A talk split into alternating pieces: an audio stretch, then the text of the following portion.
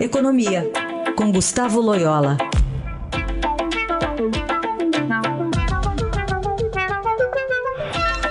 Oi, Loyola, bom dia. Bom dia. Começar falando hoje sobre esse mega leilão do pré-sal, né? Que deve eh, mudar, especialmente a, a questão dos recursos que estão é, circulando aqui no país, não só para agora, mas para os próximos anos. Tem muita coisa envolvida.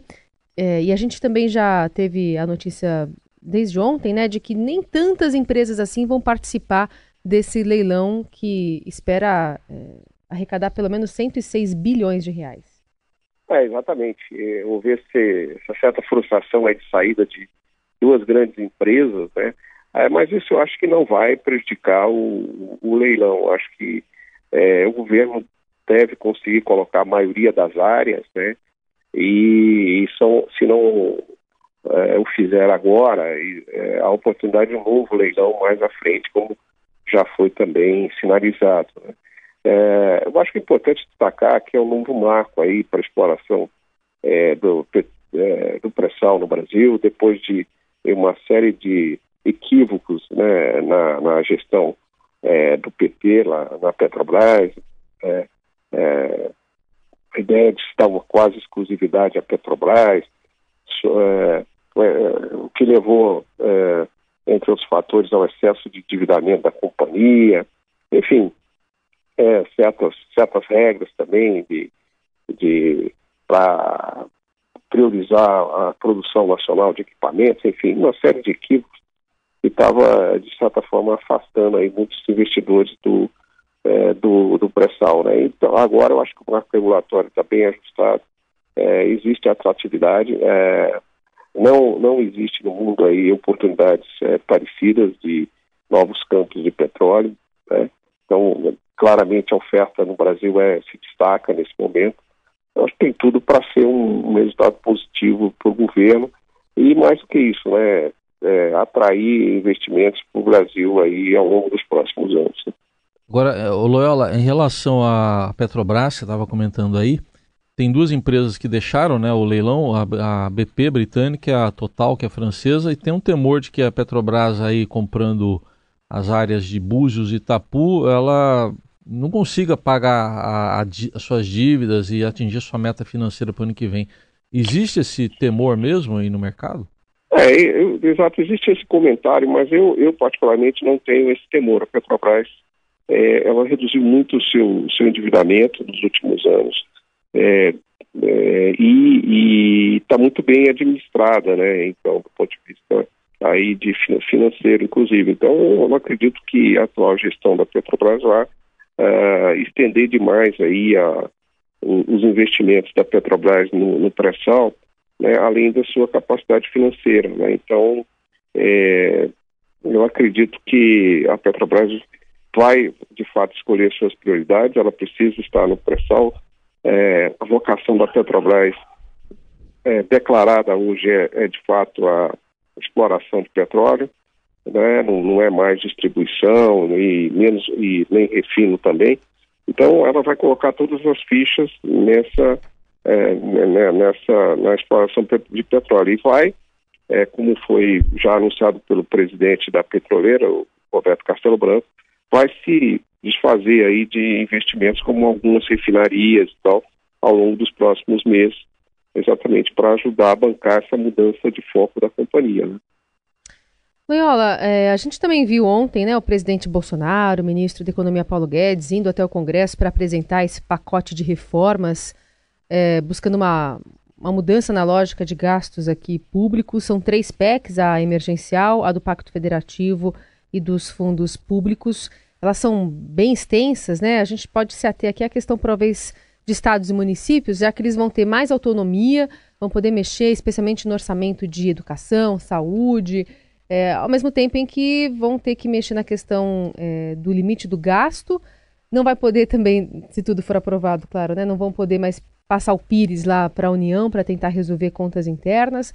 Ah, que, que, que, que avaliação dá para fazer sobre essa questão mais pontual dos governadores e prefeitos? Bom, esse, esse, esse conjunto de medidas aí, eu acho que muito, muito corajoso, muito abrangente, acho muito bem estruturado é, no geral, né, todas as medidas.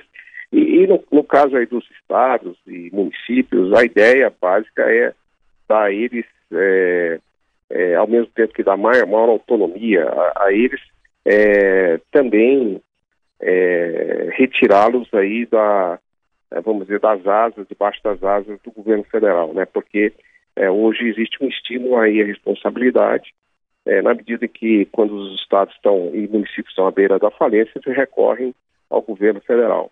Né?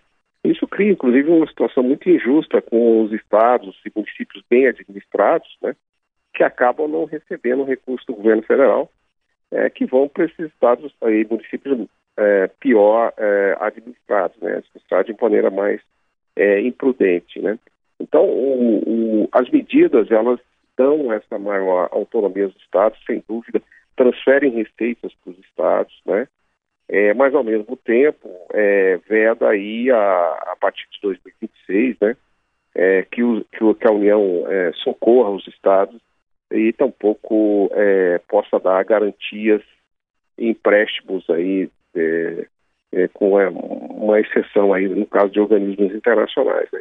Então, a, a, a, de fato, a, estruturação das medidas é muito, muito inteligente nesse sentido, é, cria incentivos corretos para estados e municípios, né, e para seus gestores, é, e acredito que possa é uma, seja uma base interessante para um novo conceito aí, uma nova, um novo pacto de governabilidade, como é, afirmou o, ministro Guedes, né.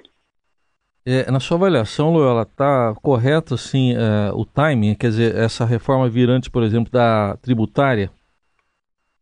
Bom, é, eu, eu, eu acho que é difícil dizer qual que é mais importante. É, eu, eu, acho que a reforma tributária, ela tem, no curto prazo, ela, tem um efeito mais assim, sobre a, o setor privado, sobre a, é, a as, as empresas e tal, que hoje sofrem muito com, com os ônus aí de um sistema tributário é, complexo, ultrapassado, é, é, um, é um custo muito alto que tem no Brasil para pagar impostos. Não é que a carga né, é, tributária seja elevada, e ela é apenas, mas existe também a complexidade do sistema tributário.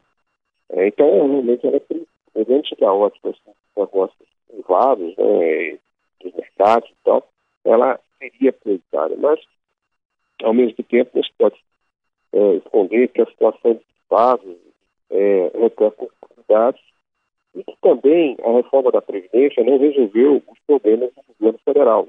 Tem a questão da rigidez da despesa, a questão da indexação é, obrigatória de gasto, é, a dificuldade não tem de gerir seu, seu, seu gastos com o pessoal, né?